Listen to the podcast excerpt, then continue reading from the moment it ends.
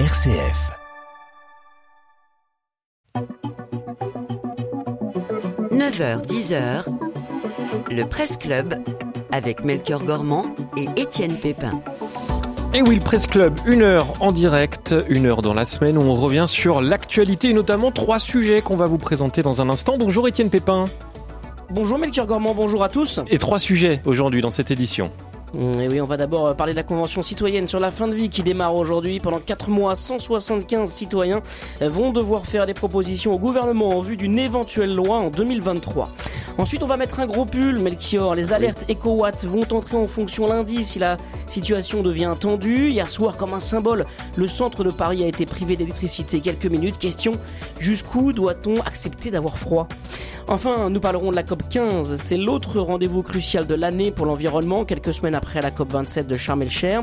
Eh ben, pourquoi? Parce qu'un million d'espèces sont menacées d'extinction et 75% des espaces naturels sont altérés par les activités humaines. Et sur ces trois sujets, vous avez la parole dès maintenant pour euh, réagir, pour témoigner au 04 72 38 20 23 et bien sûr par mail à l'adresse direct.rcf.fr.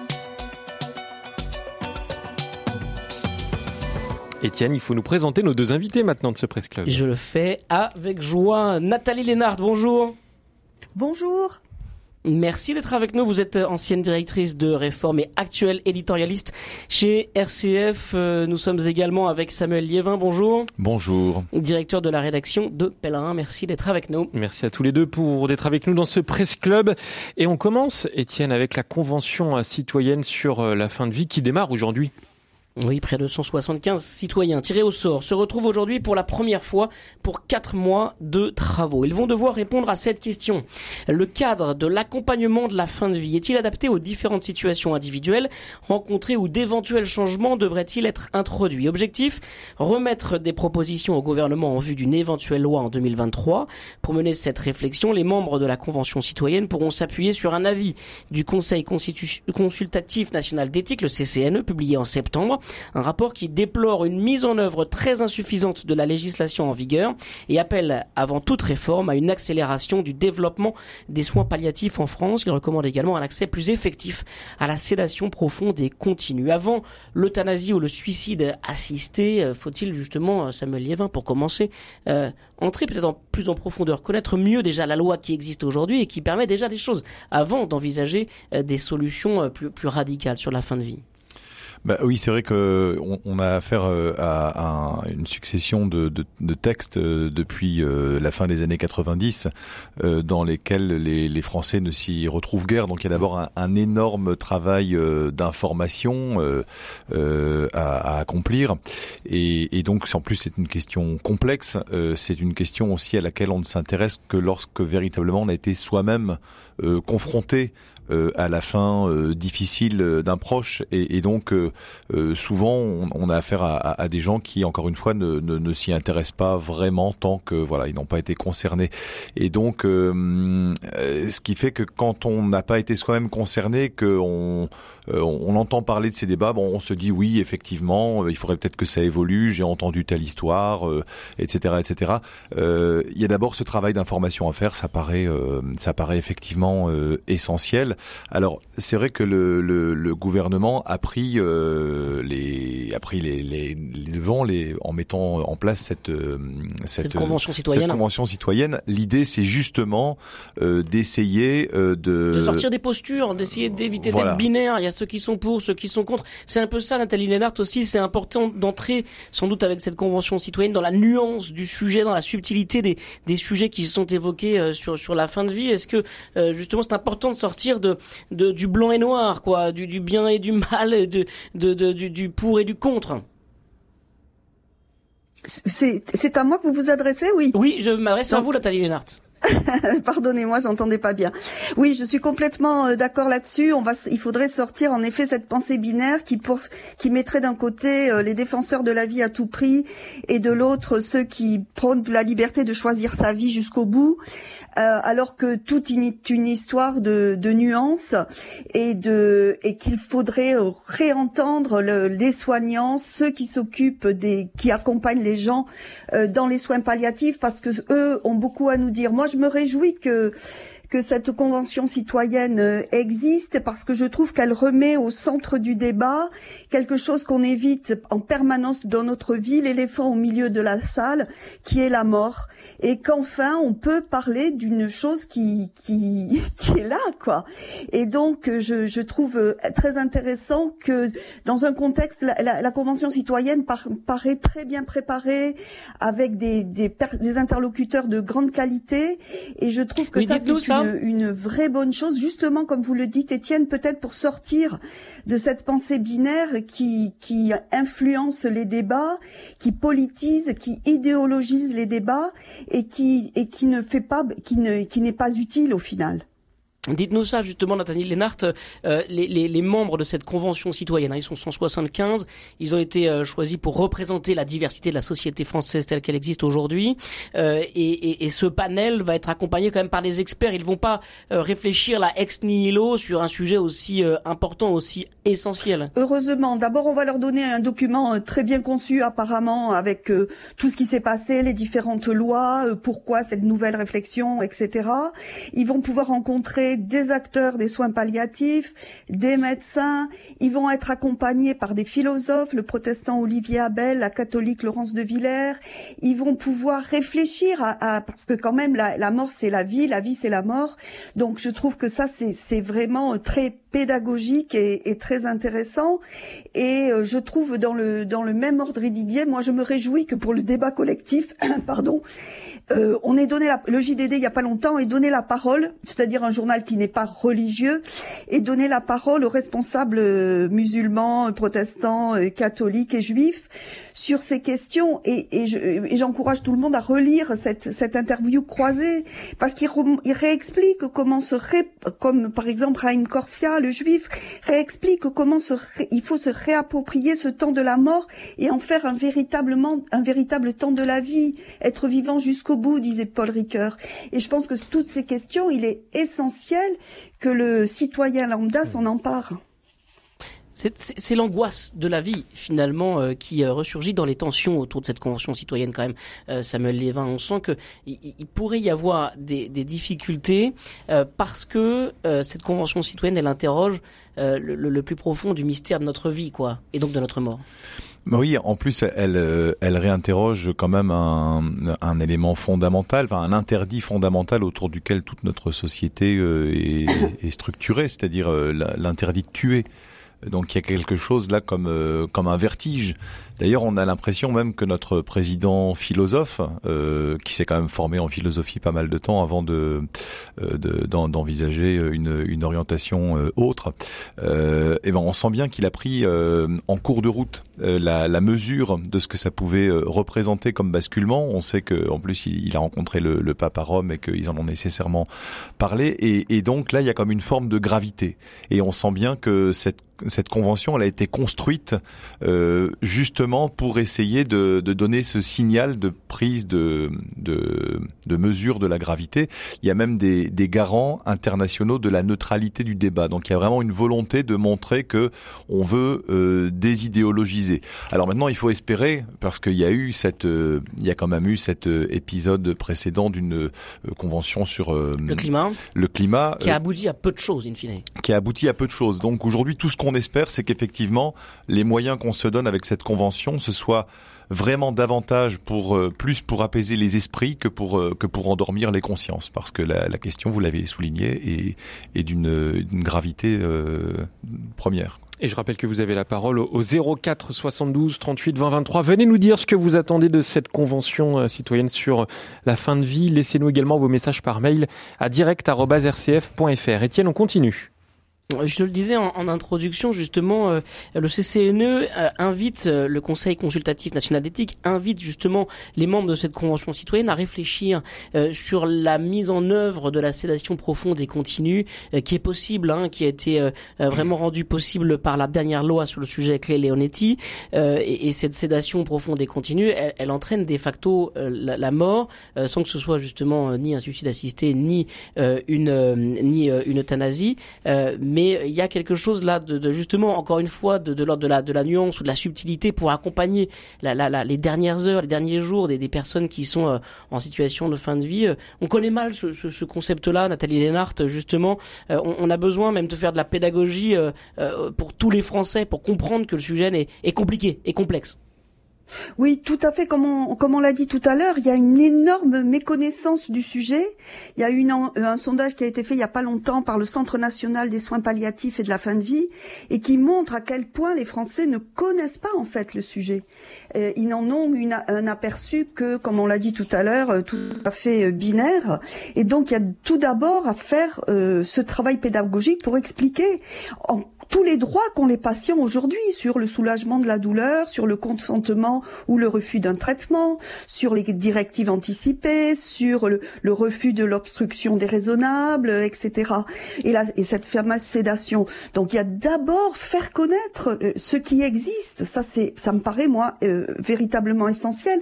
L'autre sujet que je trouve important, c'est de, de dissocier la douleur contre lequel on, a fait d'immenses progrès euh, au cours, euh, au cours, j'allais dire au cours des siècles et au cours des dernières années, la, la gestion de la douleur et ce qu'est la douleur d'un côté, la souffrance existentielle de l'autre, la souffrance, l'angoisse face à la mort, personne ne la détruira, celle-là, elle existe, c'est ce qui nous fait humains. C'est parce que il y a la beauté de la vie qu'on sait que c'est dur de partir et et qu'on sera confrontés tous individuellement et ça personne ne nous l'enlèvera.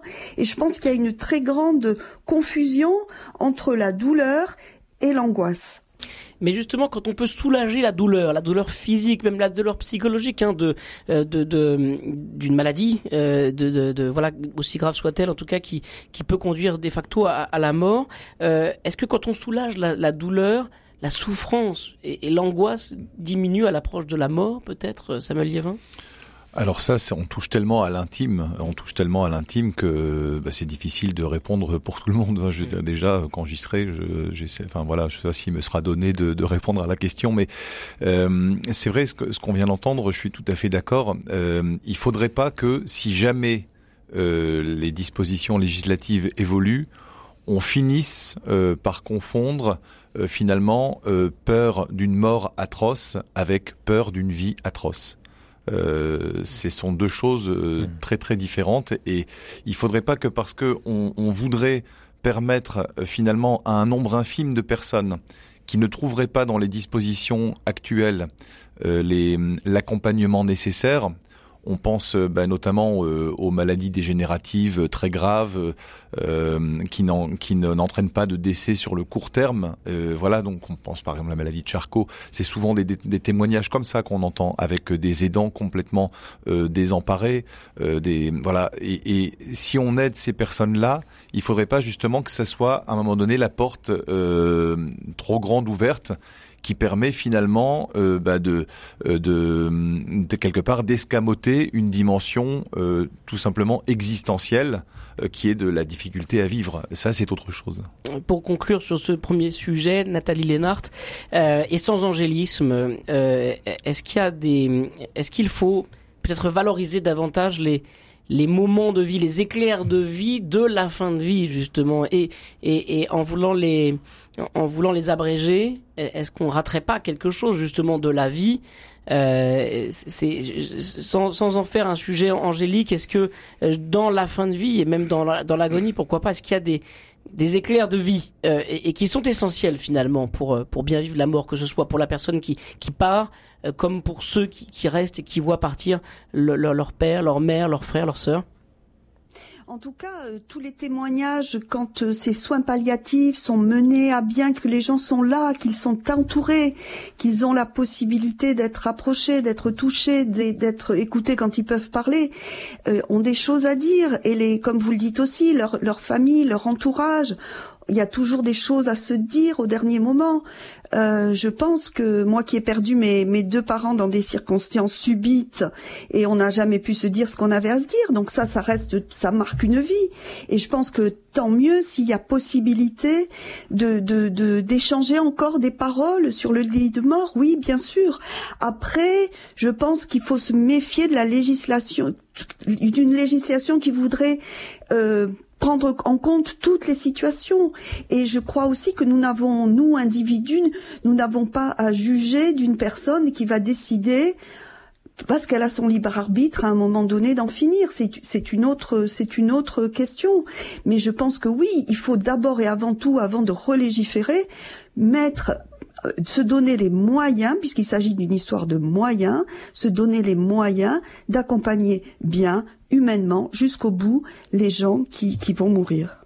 Sur la Convention citoyenne, on a justement un auditeur, Jean-Jacques, qui nous dit ce n'est qu'un artifice proposé par nos gouvernants pour faire croire aux citoyens qu'on leur donne la parole, alors que les décisions sont déjà prises en amont, dixit la, la Convention sur le climat. On en a parlé hein, tout à l'heure, euh, Samuel Liévin, euh, avec Étienne, mais est-ce qu'on on peut être aussi affirmatif, euh, comme le dit Jean-Jacques? Bah, affirmatif, non. Euh, évidemment, le, le, soupçon plane parce que bah, il y a cet épisode précédent sur euh, sur l'environnement. Euh, maintenant, sur un sujet aussi grave, euh, je pense qu'il faut quand même conserver euh, un restant de foi minimal euh, pour que la démocratie puisse fonctionner. il y a objectivement des, des, chercheurs, des médecins, des intellectuels indépendants qui ont été donc cooptés pour participer et garantir, je dirais, l'intégrité des débats. Donc, encore une fois, je disais tout à l'heure, apaiser les esprits ou endormir les consciences. il faut d'abord laisser au moins la convention se dérouler. Maintenant, elle existe. Le processus est lancé. Euh, voilà, donc euh, euh, il faut pour le moment laisser ce, ce, processus aller à son terme. Et encore une fois, moi je vois quand même, d'ailleurs toute la presse l'a observé hein, depuis deux trois jours, le commente plutôt. il y a même la trajectoire du président de la République qui voulait quelque part en faire un petit peu son trophée sociétal. C'était sa promesse, voilà, de, je dirais de, campagne. On sent bien que il a pris entre temps la, enfin la mesure de la la gravité de la situation et qu'il n'y a pas de, de, solution simple. Donc euh, voilà, je pense que maintenant il faut, euh, sans naïveté évidemment, laisser au moins cette cette cette convention se, se dérouler. Après, il, il, sera temps de, de, de commenter les, les, travaux. Nathalie Lénart, on, on, entendait tout à l'heure que vous vous y croyez et, et vous, il vous semble que c'est essentiel, quoi, hein, de donner la parole aux citoyens sur le sujet. Je, non, je suis très, je suis moi aussi très prudente. Je, je, je n'y crois pas dans le sens où on a vu ce qui s'était passé avec la Convention sur le climat, mais je, je trouve très intéressant que ce, ça devienne un sujet à travers les médias, que ça devienne un sujet de société et que là les gens vont peut-être s'en parler entre eux et il va y avoir des conventions locales, peut-être qu'il va y avoir une possibilité qu'enfin les gens acceptent de parler du, de, la, de la fin de vie et de la mort alors qu'on en parle si rarement. Et en tout cas, on n'a pas fini d'en parler sur RCF et je vous invite notamment à retrouver un, dossier sur notre site rcf.fr. Allez, on passe à un autre sujet tout de suite.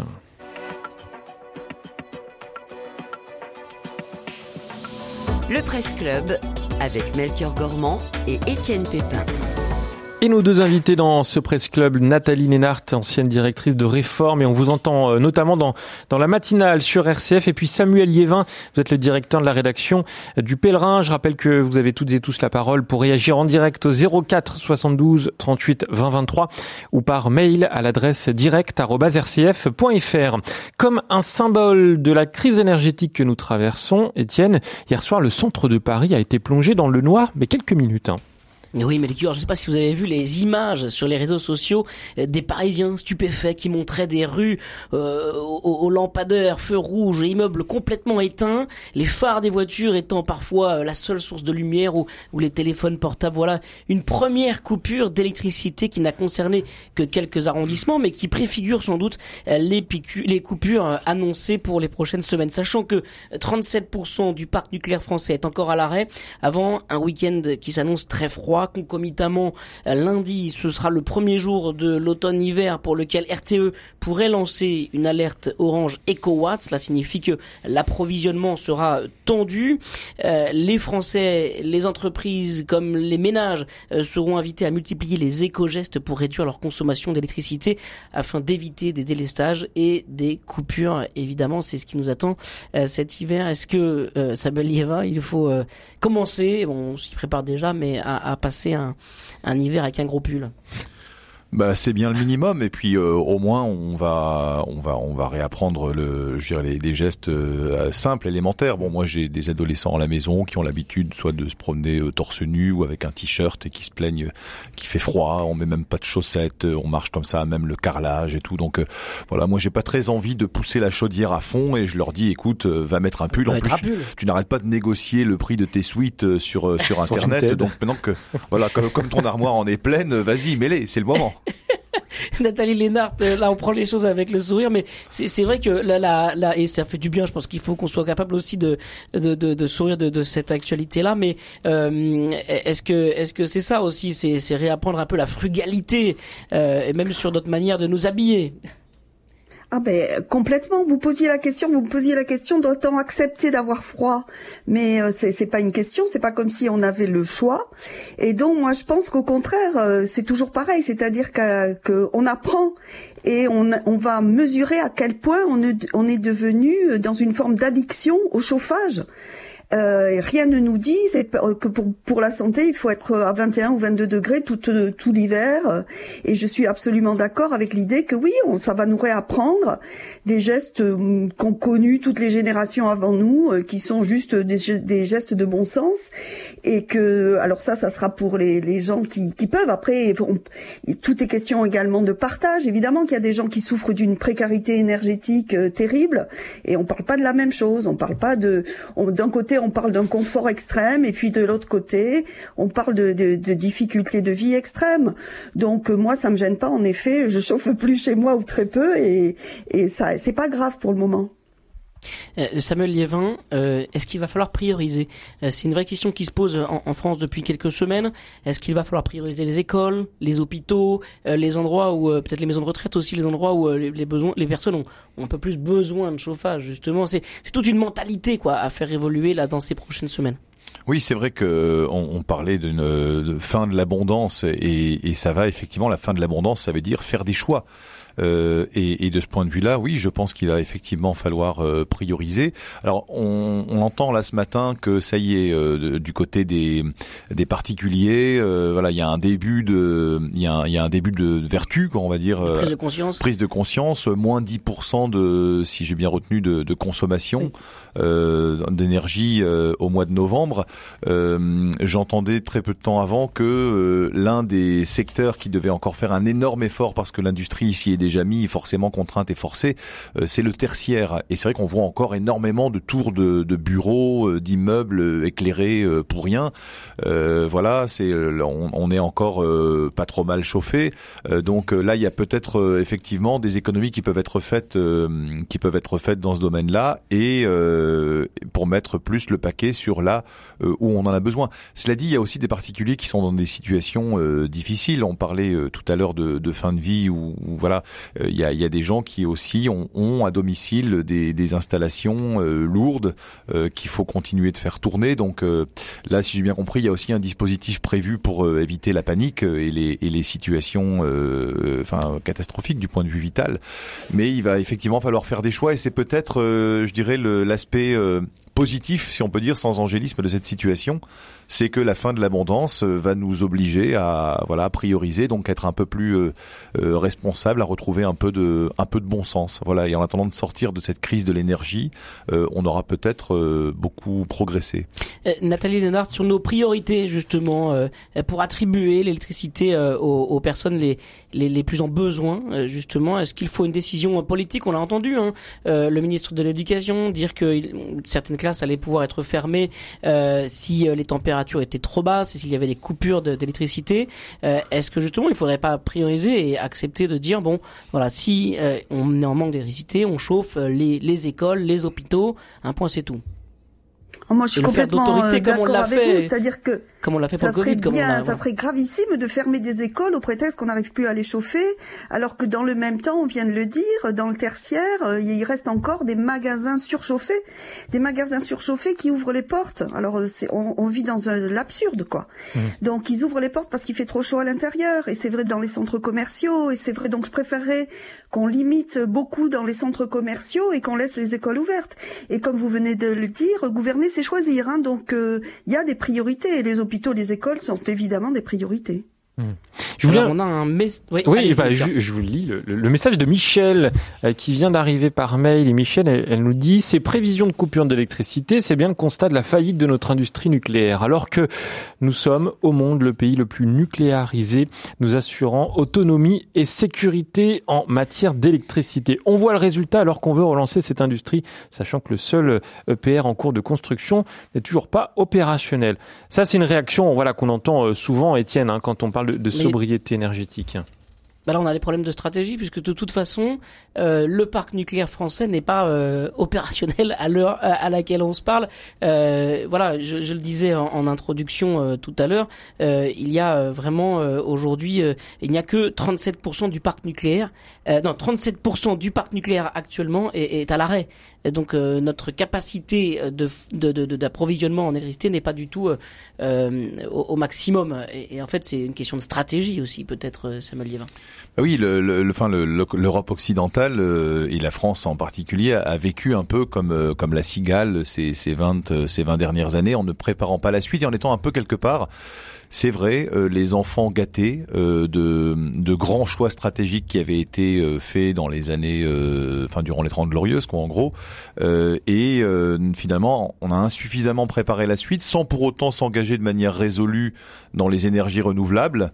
et donc, on se retrouve là dans cette entre-deux, cette impréparation, cette situation d'urgence au moment où une crise énergétique due à une crise géopolitique notamment, puisqu'on parle de l'invasion de l'Ukraine par la Russie, totalement imprévu des boules. Et donc euh, bah là maintenant c'est en mode euh, sauf qui peut.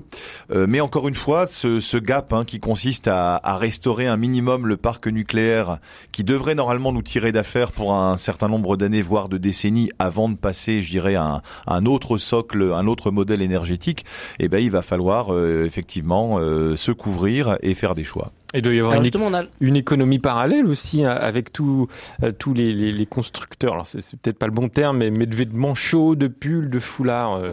On a un message d'une auditrice qui est, qui est, couturière et qui nous dit euh, justement qu'elle enchaîne les commandes de foulards en polaire bah justement. voilà, euh, Nathalie, Nathalie Lénart euh, justement c'est ça aussi ça peut générer autre chose de positif en fait. Si on veut voir les choses sur, positivement, est-ce qu'il y a ça aussi? en, en, tout cas, on sait que dans, de toute crise naît toujours du positif c'est dans les tremblements de terre que dans, la Bible que sortent des, choses positives. Donc oui, j'espère qu'on va en tirer, on va en tirer des, des habitudes de, comme on l'a dit tout à l'heure, de sobriété, de fin d'addiction à la chaleur à tout prix et de nouvelles habitudes. Oui, moi je suis sur ce point-là, je suis assez optimiste. Et Samuel Livin Il faudra pas oublier quand même que quand on, on sera à peine sorti de l'hiver et on aura à peine fini de se plaindre qu'il fait trop froid, que de nouveau, il trop chaud. Il fera trop chaud et que on sait que la climatisation euh, est encore plus énergivore euh, que le chauffage et que là d'autres choix devront être euh, opérés et que même des bâtiments qui sont à la limite fréquentables quand il y fait un peu froid à condition de bien se couvrir et encore ça fait pas consensus ce que je dis alors là deviennent complètement invivable parce que c'est c'est du plexiglas euh, euh, au moment où euh, bah, il fait très chaud et que c'est orienté plein sud. Donc là, il y aura d'autres d'autres manières aussi de, bah, de, de traverser l'été de façon plus plus frugale et qui ne seront peut-être pas forcément pas forcément moins pas forcément plus indolores. Mmh, on pourrait presque lancer le débat pour ou contre le col roulé. Étienne, qu'est-ce que vous en pensez vous? Je sais pas ce que j'en pense. J'ai pas de col roulé, mais je mets une écharpe. bah voilà. Allez, on va marquer une petite pause dans euh, dans ce presse club dans un instant. Alors le lien est tout trouvé puisque on va parler de la COP 15 euh, de Montréal sur la biodiversité qui a démarré mercredi avec là aussi des vraies questions. On en parle dans un instant avec toujours nos deux invités et puis vos appels au 04 72 38 20 23. À tout de suite. Allez, 9h33 sur RCF. Petite pause en musique avec Harry Styles, tout de suite extrait de son dernier album. There's a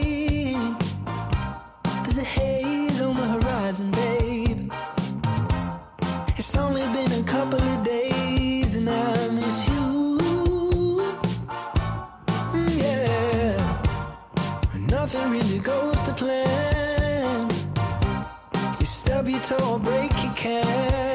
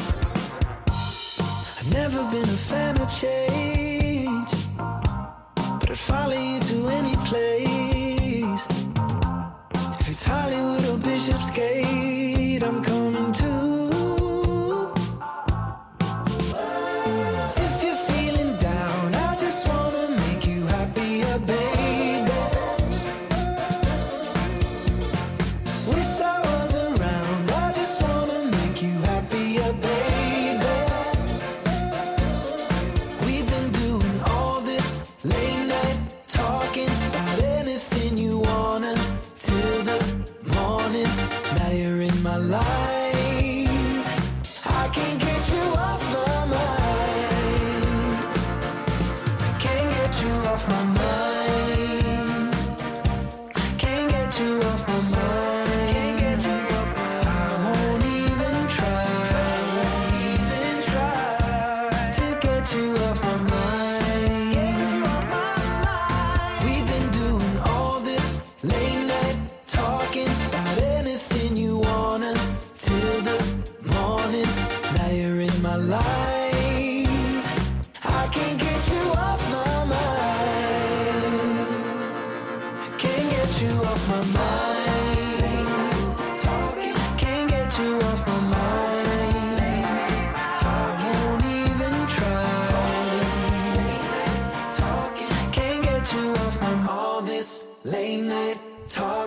Il cartonne Harry Styles hein, dans, dans toute la France avec cette chanson Late Night Talking, extrait de son dernier album.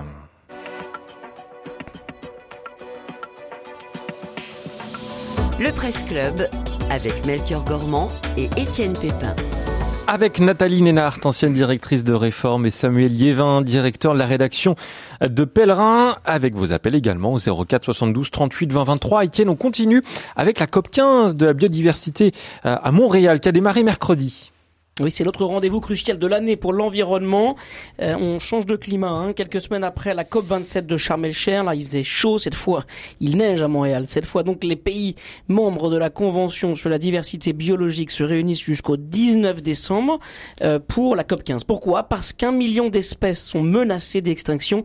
75% des espaces naturels sont altérés par les activités humaines, l'expansion des terres agricoles et urbanisées, la pêche, la chasse, la récolte de bois, le réchauffement climatique, pollutions notamment aux pesticides et les espèces invasives. Objectif donc de la COP 15, euh, notamment la mise en place de zones protégées sur 30% du globe, la restauration de 20% des espaces dégradés ou encore la diminution des subventions néfastes à la biodiversité comme celles qui financent le recours aux pesticides dans l'agriculture ou la pêche industrielle. On connaît euh, Samuel Livin beaucoup moins euh, la, COP euh, pour la biodiversité que la, COP qui est celle pour, pour le climat pour laquelle on a on a fait beaucoup d'émissions on en a beaucoup entendu parler, peut-être parce que aussi la COP 21 avait eu lieu en, France. La, COP 15, cette COP pour la biodiversité, porte autre chose, mais ça se vide de, manière un peu, euh, enfin, ça embrasse aussi les, les, questions de la COP 27. Oui, oui, bah en fait, c'est, on va dire, euh, c'est presque, enfin, je je suis pas, je suis pas spécialiste du climat, donc euh, le, le, terme est forcément maladroit, mais c'est un peu une sous-catégorie de, de, ce qui se passe de manière globale. C'est-à-dire évidemment que si le si le climat euh, se dérègle, c'est euh, tout le vivant qui est impacté.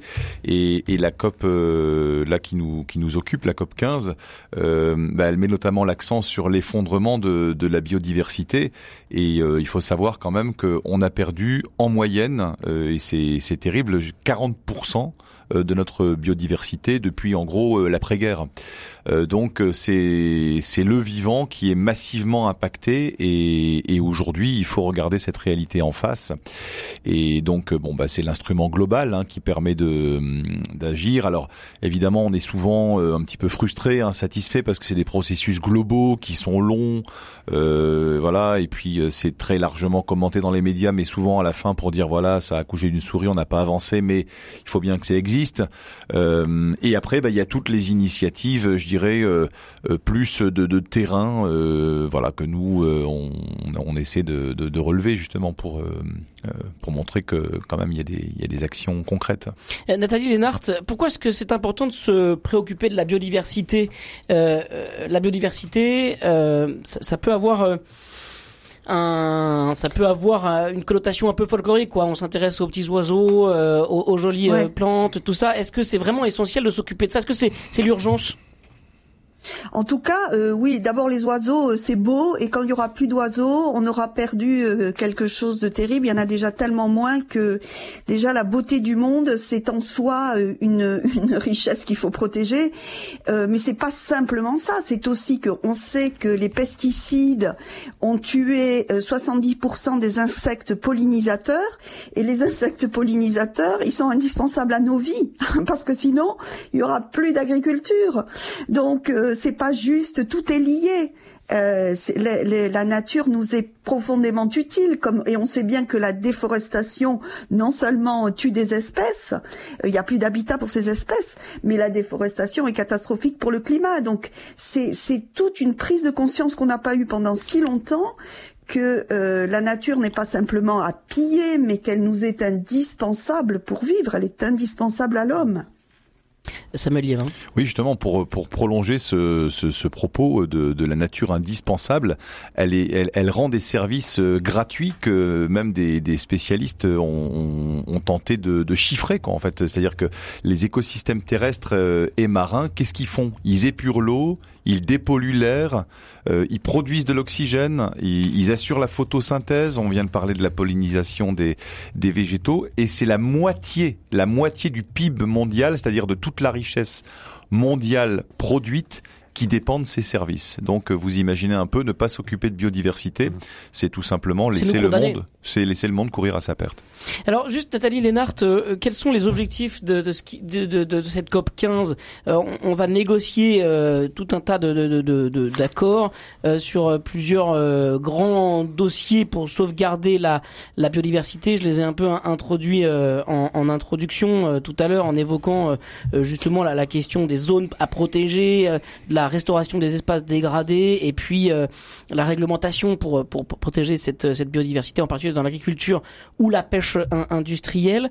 Euh, mais euh, voilà, quels, sont les, grands objectifs ou, je dirais des, des, des négociations? Euh, L'objectif de cette conférence des partis, ce que signifie COP, hein, c'est euh, l'idée. Les spécialistes espèrent qu'il en sortira un texte aussi costaud et aussi aussi fort que ce, le texte qui avait été signé pour la COP 21 sur le climat, euh, qui trouve euh, un accord euh, international sur les objectifs à tenir. c'est ce que vous venez de dire. C'est quels sont les meilleurs moyens pour bon, il y a déjà tellement d'espèces qui ont disparu, mais pour protéger celles qui restent, pour ramener de la nature dans nos vies, pour lutter contre la déforestation, pour pour lutter. Bon, on, on en a parlé tout à l'heure hein, de la, la disparition des insectes, etc. Donc, quelles sont les, les, les, les lignes qui à ne plus à ne pas franchir et les mesures à prendre en compte euh, mondialement, mais mondialement bien sûr, euh, pour, euh, pour lutter contre cette perte de biodiversité? Là encore, il va falloir qu'on rogne sur notre confort humain pour laisser la nature reprendre ses droits, Samuel Liévin? Bah, justement, de ce point de vue-là, oui, c'est la, c'est le, c'est le changement progressif d'un, d'un modèle euh, qui se, qui, qui se profile. Donc évidemment, euh, ça peut pas se, se transformer du jour au lendemain, mais euh, ce que veulent faire là, euh, ce qu'on veut faire à la COP, c'est de, que de, de ferrer les États au fond, avec des objectifs, exactement comme l'autre COP.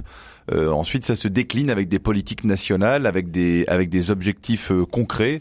Et ben, ça veut dire aussi justement de, faire évoluer agricole. Euh, ça veut dire aussi faire évoluer nos modes de consommation, euh, de limiter euh, l'impact polluant et dégradant sur l'environnement. Donc, in fine, c'est nous. in fine, c'est nous. Donc, ce sont des nos changements de comportement d'abord, et puis ensuite toutes les j'irais petites réalisations à l'échelle locale. On a l'impression, Nathalie Lénard, qu'en fait, c'est juste un besoin de, bon sens, en fait. C'est un besoin de bon sens, mais aussi c'est toujours la même question et on y revient, quels que soient les sujets, c'est un sujet, c'est un problème de partage. C'est-à-dire qu'on sait parfaitement que la cupidité euh, de nombre d'entreprises et de, et de nous dans les pays riches ont pillé euh, les ressources naturelles des, de, pays beaucoup plus pauvres. On sait qu'on utilise énormément de plantes rares pour des médicaments ou des produits cosmétiques qui sont utilisés euh, dans les pays du, du Nord, va-t-on dire, et que euh, dépens des, pays les plus pauvres. Et les pays les plus pauvres disent nous, nous n'avons plus les moyens de défendre les richesses naturelles qui sont les nôtres. Et donc il va y avoir aussi toute cette question qui, sur le partage des avantages, ces relations entre les pays pays riches et les pays pauvres. Et comme sur le climat, c'est exactement les mêmes problématiques, et c'est les mêmes problématiques, on en parlait tout à l'heure sur l'énergie, c'est toujours une histoire de partage entre euh, des, des, des, gens avec des, des revenus et des modes de vie bien différents. Alors le projet d'accord euh, pour cette COP 15 prévoit une enveloppe de 200 milliards de dollars par an, euh, mais la Fondation pour la recherche sur la biodiversité euh, estime qu'il faudrait qu'on aille même au-delà à 850 milliards de dollars par an. c'est ça, ça paraît énorme et pourtant il n'y a pas de chef d'État là. On est entre experts. Il n'y a pas vraiment d'acteurs politiques, de, de grands décideurs pendant cette COP 15. Non, mais là, ça permet aussi de prendre un petit peu. Alors, qu'est-ce que ça veut dire 800 milliards pour l'opinion publique? Pas si on veut, par exemple, prendre un comparant euh, le, PIB, c'est-à-dire la richesse produite chaque année par un pays comme la France, c'est 2000 milliards. Euh, la France, c'est quoi? C'est euh, même pas 1% de la population mondiale. Donc voilà, il y a la moitié du PIB de la France qui fait 1% de la population mondiale. On se dit quelque part au niveau mondial, on doit pouvoir les trouver voyez. Donc euh, bon ça permet juste un peu de prendre de hum, voilà c'est pas c'est pas si énorme par rapport à la richesse créée au niveau mondial par rapport aux bénéfices euh, attendus. Donc ça je pense qu'on peut on peut on peut déjà reconsidérer ça. Et puis euh, euh, il faut aussi euh, considérer que euh, au-delà de ces grandes enveloppes budgétaires, c'est aussi encore une fois des initiatives euh, locales. Par exemple, bah, au Pèlerin cette semaine, on, s'est on s'est amusé à mettre une, une, loutre à la une. C'est c'est pas c'est pas toutes les semaines, en posant la question bah, est-ce qu'on peut réparer le monde? Finalement, c'est ça qui est en jeu. Est-ce que tout ce qu'on a saccagé depuis plusieurs décennies, est-ce qu'on peut le réparer ou est-ce que c'est un fantasme ou est-ce que et là on se rend compte que par exemple, bah, on est allé chercher euh, euh, notamment euh, dans les Côtes d'Armor, eh ben on a retrouvé un, cours d'eau, le Léguerre, qui a été entravé pendant plus de 80 ans par un par un barrage. ça a été une catastrophe écologique et aujourd'hui les saumons pour leur reproduction remonte jusqu'en amont de ce cours d'eau qui a retrouvé à peu près euh, son, je dirais, ce, euh, son lit naturel d'il y a 80 ans. Et pour le plus grand bonheur euh, des habitants, euh, des écosystèmes et sans que par ailleurs ça ne ça ne dégrade ou ça ne remette en cause aucune activité autour. Et c'est un exemple de ce qui peut être fait. Oui, il y a une il y a une part, je dirais, de, de, de, de réparable et puis euh, voilà. Et, une, une, part aussi de où il faut relaisser la nature par endroit reprendre euh, je dirais son cours naturel voilà. Nathalie Lénart? Oui, j'aime beaucoup cette idée de, de, réparer le monde, parce que de toute façon, il y a, il y a tellement de, de choses qui ont été abîmées. Et notre travail, c'est de les réparer. Vous, vous me posiez la question, est-ce qu'on peut encore sauver le monde? Moi, j'avais envie de répondre, non. Seul Dieu sauve, mais nous sommes ses mains. Il n'y en, a pas d'autres. Il n'a pas d'autres mains que euh, celle, de, de, nous tous. Et donc, euh, je crois que voilà, c'est des sujets sur lesquels la prise de conscience a été très tardive, mais que maintenant, elle est, elle est généralisée, et, et dans les jeunes générations, dans les générations des trentenaires et des plus jeunes, qui ne peuvent plus accepter euh, qu'on abîme, qu'on abîme, qu'on continue d'abîmer comme on a abîmé par la surconsommation. Donc on a nous une, une responsabilité énorme dans cette histoire. Et je pense qu'en effet, euh, là où on ce sur quoi on peut s'accrocher et trouver de l'espoir, de la lumière, de l'espérance, c'est qu'il y a des beaucoup d'initiatives euh, qui vont dans le bon sens. Après, il y a un manque de courage politique flagrant, on le sait. Donc voilà, il va falloir, je ne sais pas, continuer à faire pression sur ceux qui nous dirigent. D'ailleurs, on pourrait aussi se questionner. On pourrait se questionner sur à la fois une COP euh, sur le climat, et une COP sur la biodiversité, alors que finalement les deux sont liés. Et ça, c'est quelque chose qui est, qui est, beaucoup revenu également dans les discussions, euh, Samuel Liévin. Oui, c'est vrai, c'est qu'on s'y perd dans ce mécano institutionnel. Euh, L'important, c'est quand même, qu'est-ce qui est important, c'est quand même de, euh, sensibiliser une part toujours croissante, euh, je dirais, de l'opinion en France et mondiale à la nécessité de vivre autrement. Et effectivement, les mécanos institutionnels plus ils sont difficiles à, médiatiser, à expliquer. Bon, c'est quand même notre boulot, mais euh, voilà, euh, on, on peut pas réaliser non plus de miracles. Bah, moins ça, ça concerne, euh, moins les gens se sentent concernés. Alors, il faut pas tout mettre sur le dos du mécano institutionnel. voilà, il y a différents niveaux d'action. Je pense que humblement, à notre niveau, euh, il y a des possibilités d'adhérer à un tas de de fin de s'engager de, tas de manières euh, pour pouvoir justement faire bouger les choses, que ce soit au niveau associatif, que ce soit même euh, dans sa paroisse. bah il y a Église verte notamment qui agit pas mal dans ce domaine-là. voilà, on essaie aussi nous en tout cas humblement à notre niveau avec nos lecteurs de leur proposer euh, plein de modes de d'engagement euh, qui permet euh, à chacun d'agir de façon efficace autour de autour de lui. Et voilà, donc je redis la, la une du pèlerin cette semaine. Peut-on réparer la nature? La réponse est sans doute oui, enfin on l'espère en tout cas si on veut être positif avec les actions locales comme vous le disiez et nos, nos, nos, engagements à tous quasiment individuellement.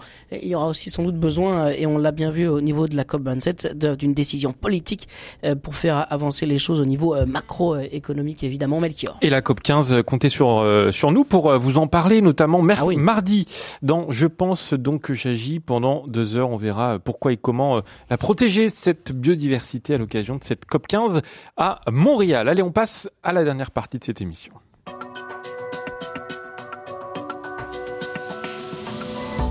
« 9h, 10h, le Presse Club avec Melchior Gormand et Étienne Pépin.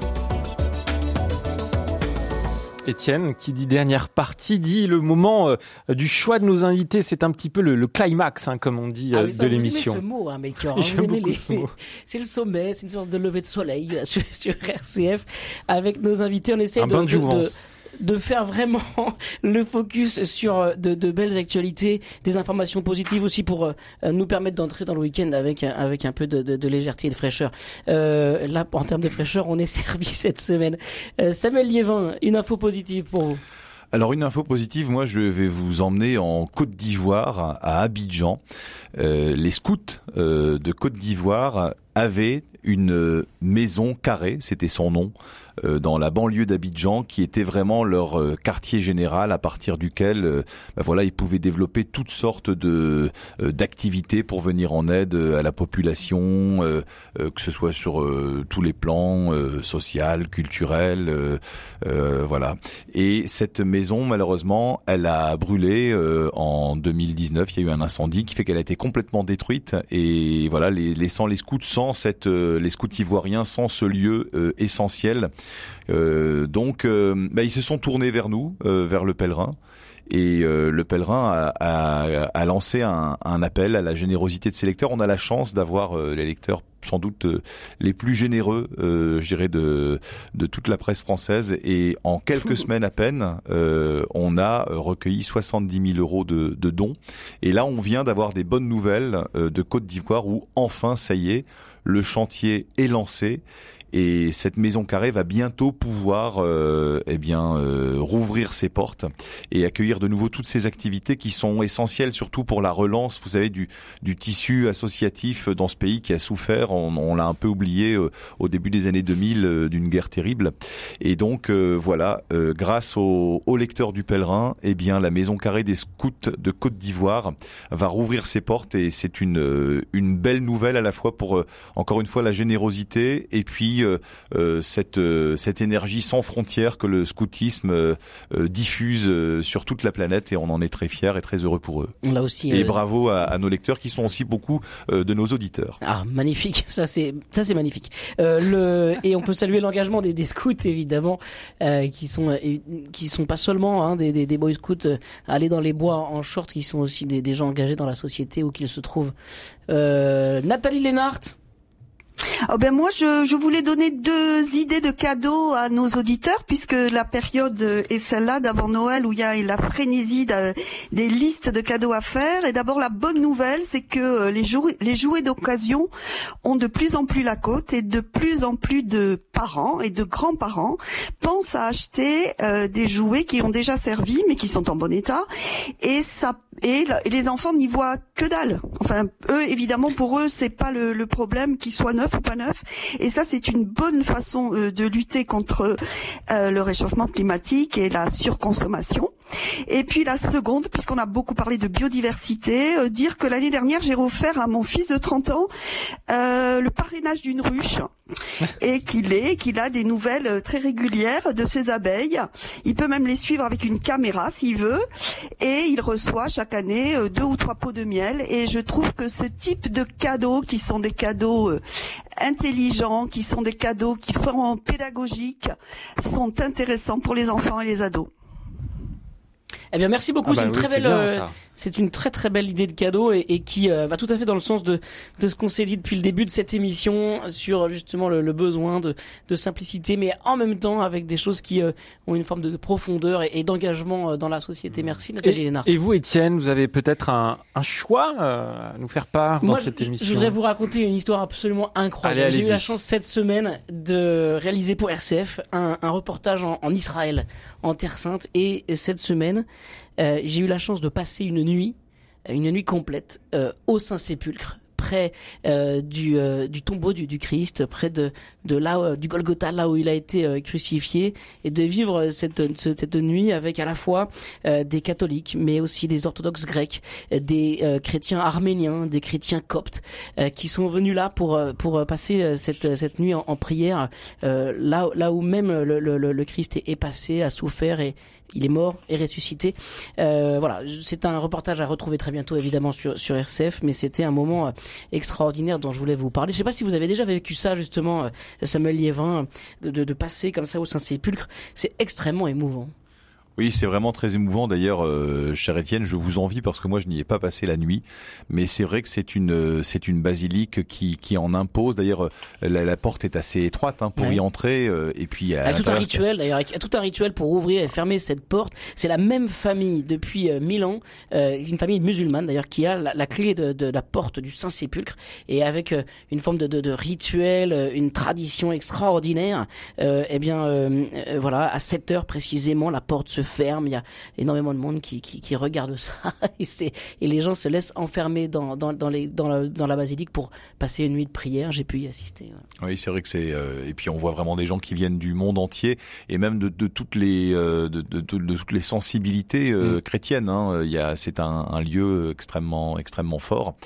Et oui, bah écoutez, euh, vous avez vraiment de la chance d'avoir pu vivre ça euh, pendant l'avant. Et en tout cas, voilà. euh, et puis euh, un lieu fort en, en écuménisme, euh, Nathalie Lénart aussi, parce que euh, dans cette ville de Jérusalem se croisent toutes les confessions chrétiennes assez naturellement, et l'unité des chrétiens est plus perceptible à Jérusalem parce que les chrétiens sont une minorité. Est-ce que vous avez déjà pu aller à Jérusalem, Nathalie? Oui, absolument. J'ai pu faire un voyage. Les, les, les protestants utilisent peu le mot pèlerinage, donc ça, ça c'était pas un pèlerinage, mais c'était donc un, oui un voyage en Israël et j'ai pu aller euh, euh, aussi euh, comme vous à Jérusalem voir les voir les lieux, ces lieux si riches euh, si riches d'histoire. Euh, bon, le- les- vous le savez aussi, hein, le rapport des protestants euh, aux lieux et aux pierres ne, ne sont pas les mêmes que que les catholiques et les autres chrétiens, mais j'avais trouvé ça évidemment comme vous à la fois très touchant et prier sur ces lieux-là, c'est évidemment euh, autre chose. Voilà, un reportage à écouter très bientôt sur RCF. Et moi, je vous pose la question, Melchior. Euh, quel est votre choix Quel est votre choix euh, de, de- du week-end, de la fin de cette semaine? Alors, euh, vous me prenez au dépourvu. Moi, je voulais vous Ah oui, raconter, mais bah, euh, je voulais vous raconter une blague, mais alors vraiment, c'est c'est pas une blague de grande qualité. Je peux vous la raconter si vous voulez. Allez, Euh, voilà, allez-y, c'est un- un y petit va. choix. C'est vraiment nul. Hein. Je, je- je tiens quand même à le préciser. Qu'une douche. Qu'est-ce qu'une douche sans eau? Ah, je sais pas, Samuel, peut-être, ou Nathalie, vous avez une réponse à cette question Une douche sans eau Qu'est-ce qu'une douche sans eau? Bon, bah, personne Alors, ne sait. J'ai l'impression. Alors, la réponse est simple. C'est une douche. C'est très bon, Melchior. Ah ouais, très, elle très est bon. complètement nulle, mais, mais en fait, pour tout vous avouer, elle fait le tour de la rédaction depuis deux semaines. Et donc, euh, voilà, je voulais vous la raconter euh, ce matin. Euh, si, si vous avez une petite fête de famille ce week-end, profitez-en. hein, Allez-y, racontez cette blague. Elle, elle va faire rire, c'est sûr. Merci. Merci, Allez, je pense, qu'il hein, qu'il est temps de terminer cette émission. hein. Là, je pense que. Merci Étienne Pépin et puis merci à tous les deux, surtout Nathalie Lénart et Samuel euh, d'avoir euh, Merci, bonne journée. est avec nous dans, Merci dans à ce vous, Presse Club. journée. Je rappelle que vous pouvez réécouter euh, euh, tous les sujets du, du Presse Club euh, sur rcf.fr et puis également sur les applications euh, euh, mobile pour, pour entendre vos podcasts préférés. Étienne, dans un instant, on va aller jardiner avec Clément Doche et non pas Clément Duche qui va nous rejoindre dans un instant. Jardinier, formateur à terre et humanisme. On attend déjà vos questions de jardinage au 04 72 38 20 23. Allez, à tout de suite.